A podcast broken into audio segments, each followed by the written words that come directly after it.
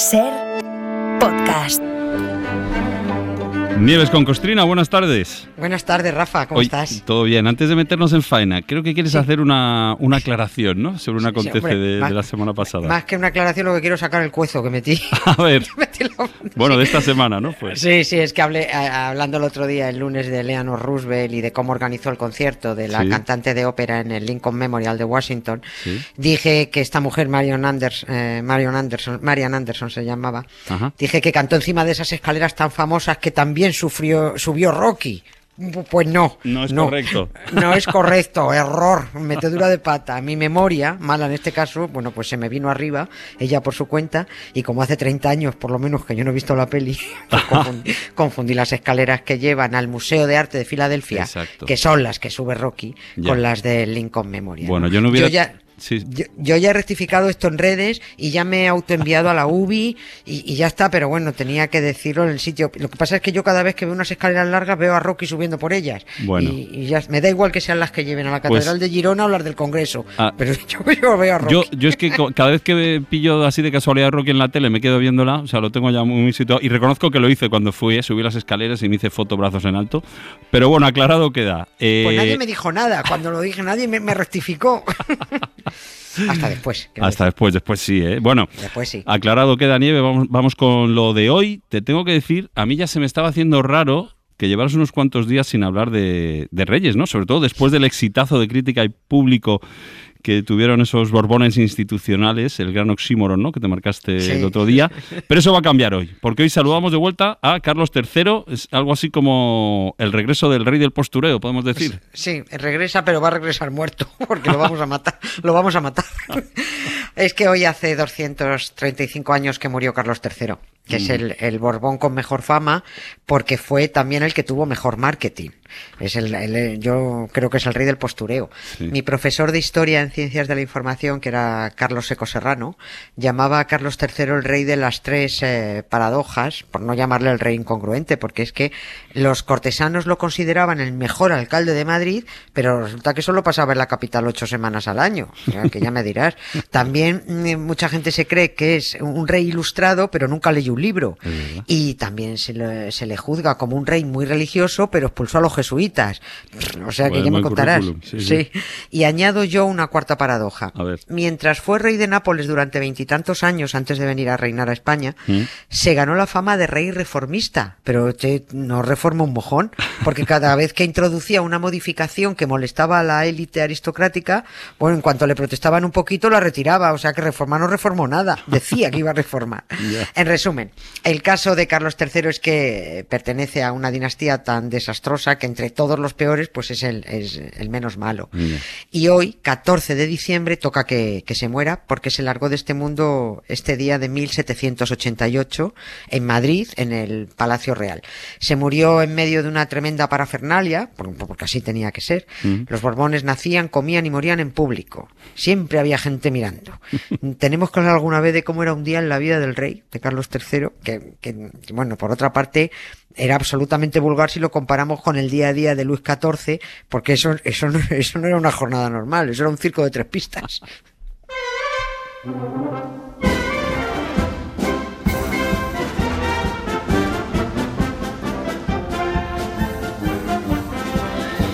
Nieves, si se sabe, bueno, aparte de todas las miradas puestas en él también en ese momento, se sabe de que murió más allá de la clásica parada cardiorrespiratoria, ¿no? Que es como se muere todo el mundo. Hay otro clásico que es el heridas incompatibles con la vida. Con, con la vida sí, eso era genial. sí. ¿Cómo murió?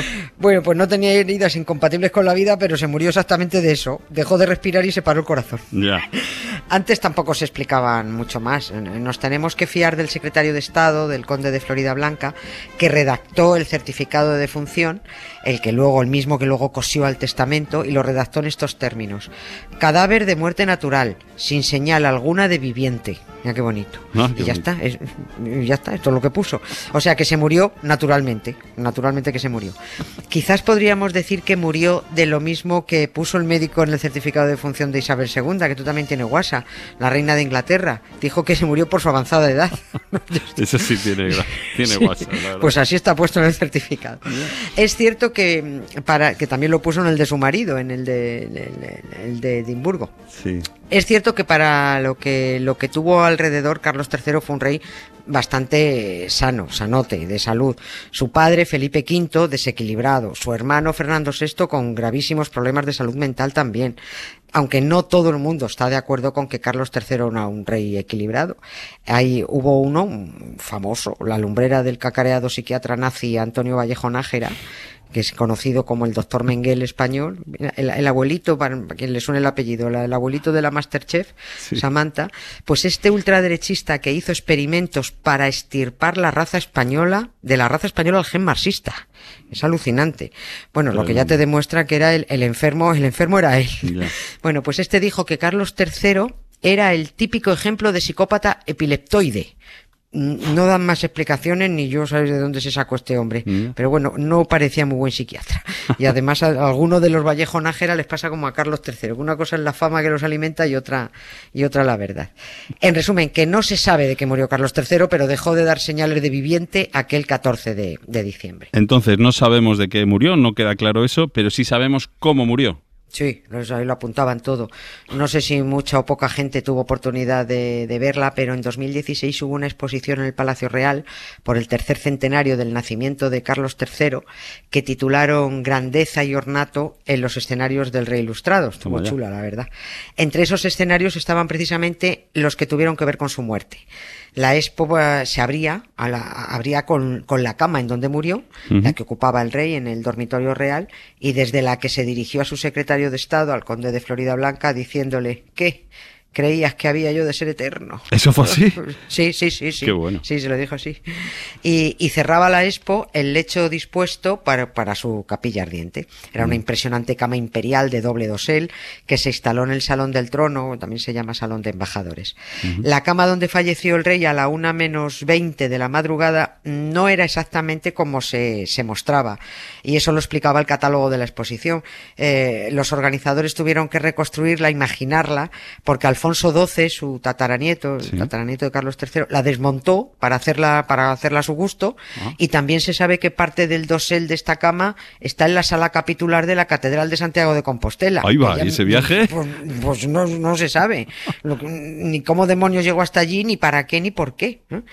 Eh, en esa cama fue donde recibió la extrema unción, donde dictó y firmó su testamento y por donde empezaron a desfilar trozos de muertos que pidió el propio Carlos III, aunque la verdad es que alguno de los momios no, no llegó a tiempo. Estoy mal, infinitamente mal. ¿Y por qué? Es un misterio fatal. A ver, habrá que hacer recuento entonces de despojos. ¿Qué, pidió que le llevaran? ¿Y, para, qué lo, para qué lo pedía? ¿Para evitar morirse? ¿Estaban esas? Para tener enchufe en el más allá, es lo que, lo que hacían. Son solo supersticiones, porque además todos los despojos son, son mentiras, son inventados. Eh, muy pocas horas antes de morir le entraron las prisas al rey para que le acercaran hasta su cama los restos de San Isidro el cráneo y las tibias de Santa María de la Cabeza, que era su esposa, y el cuerpecillo de San Diego de Alcalá. El muerto al que llaman San Isidro, bueno, pues este podría haberse llamado fácilmente Pepe López, porque es mentira.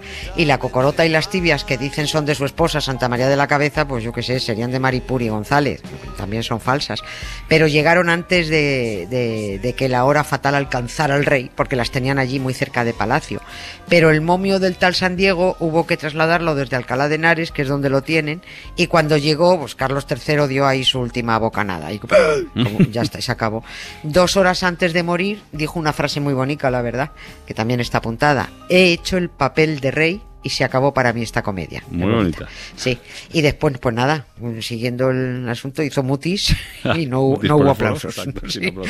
Cuando cascó, llegó el momento de cumplir con sus órdenes testamentarias, no sin antes comprobar que de verdad estaba muerto. Y además esto se hizo de una forma novedosa por decisión del hombre que de confianza del rey, del Florida Blanca citado, que introdujo en el protocolo funerario algo nunca utilizado en la monarquía hispánica. El investigador Javier Valela, que es probablemente el tipo que más mm, sabe de funerales reales, em, cuenta que Florida Blanca se acercó a la cama y gritó ante el cuerpo del monarca Señor, señor, señor. Y bueno, como el rey no contestó, pues el ministro se acercó a su cara hasta casi rozar la nariz del supuesto difunto y repitió las tres voces, señor, señor, señor. Le gritaban mucho al rey.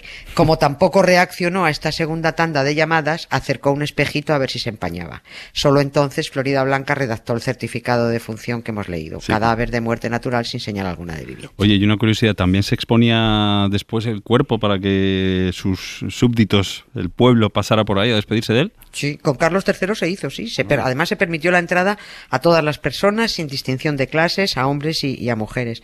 Carlos III fue el primero en usar esa cama imperial como capilla ardiente, pero no, no el último, porque sus últimos ocupantes fueron primero la consorte moña, eh, María de las Mercedes, la Dalia que cuidaba Sevilla, y después su marido, Al- Alfonso XII. Pero ya no ha vuelto a utilizarse, eh, sencillamente porque hace 138 años que no se muere un rey reinando. Y esto es muy loco. Esto solo pasa en España, país con una monarquía tan consolidada que hace casi siglo y medio que los reyes se mueren en el extranjero. Todos. Y fíjate que mi mayor deseo, sin embargo, es que nunca más vuelva a morirse un rey o reina de, España. Ya. Pero todavía quedaba un poquito de teatrillo antes de instalar la, la capilla ardiente. Tras los tres gritos del señor, señor, señor, se informó al príncipe de Maserano, el capitán de la Guardia de Corps, que era el encargado de hacer el comunicado oficial ante todos los que esperaban en palacio. Y lo hizo así, también a voces. El rey ha muerto, pues el rey viva. Doble guardia a los príncipes nuevos soberanos. No te digo nada porque el nuevo soberano era el Tolai este de Carlos IV. Lo que se venía. Sí, inmediatamente después y en presencia de todos los cortesanos, el capitán de la, de la Guardia de Corps rompió su bastón de mando en dos pedazos y los dejó en la cama del rey. Carlos III estuvo poco tiempo expuesto porque pidió no ser embalsamado. En la explicación correcta y oficial dice que el rey rechazó el embalsamamiento por humildad, porque los designios divinos después de la muerte llevan a la corrupción y nadie debería evitar retrasar ese proceso. Pero cuidado, que los estudiosos creen que el rey era un cagueta y no soportaba la idea de que, de que abrieran su cuerpo. Tengo miedo, miedo, miedo, miedo. Y de allí, de allí Nieves al Escorial. Al- directamente al pudridero del. Escorial, con los pies por delante. Se entregó el cuerpo a los frailes, se repitió el novedoso protocolo importado de la Borbonia francesa, eso de señor, señor, señor. Pues que su majestad no responde, dijo Maserano. Verdaderamente está muerto. Y otra vez rompió su bastón de mando, ya era el segundo, y lo arrojió, lo arrojió, lo arrojó a, a- a los pies del féretro. De entrada ya comprobamos que el jefe de la guardia no ganaba para bastones de mando. No le daba para más. Nieves, gracias. Mañana no, pero el lunes sí más acontece. Un beso, Rafa, Un muchas beso. gracias. Para no perderte ningún episodio, síguenos en la aplicación o la web de la SER, Podium Podcast o tu plataforma de audio favorita.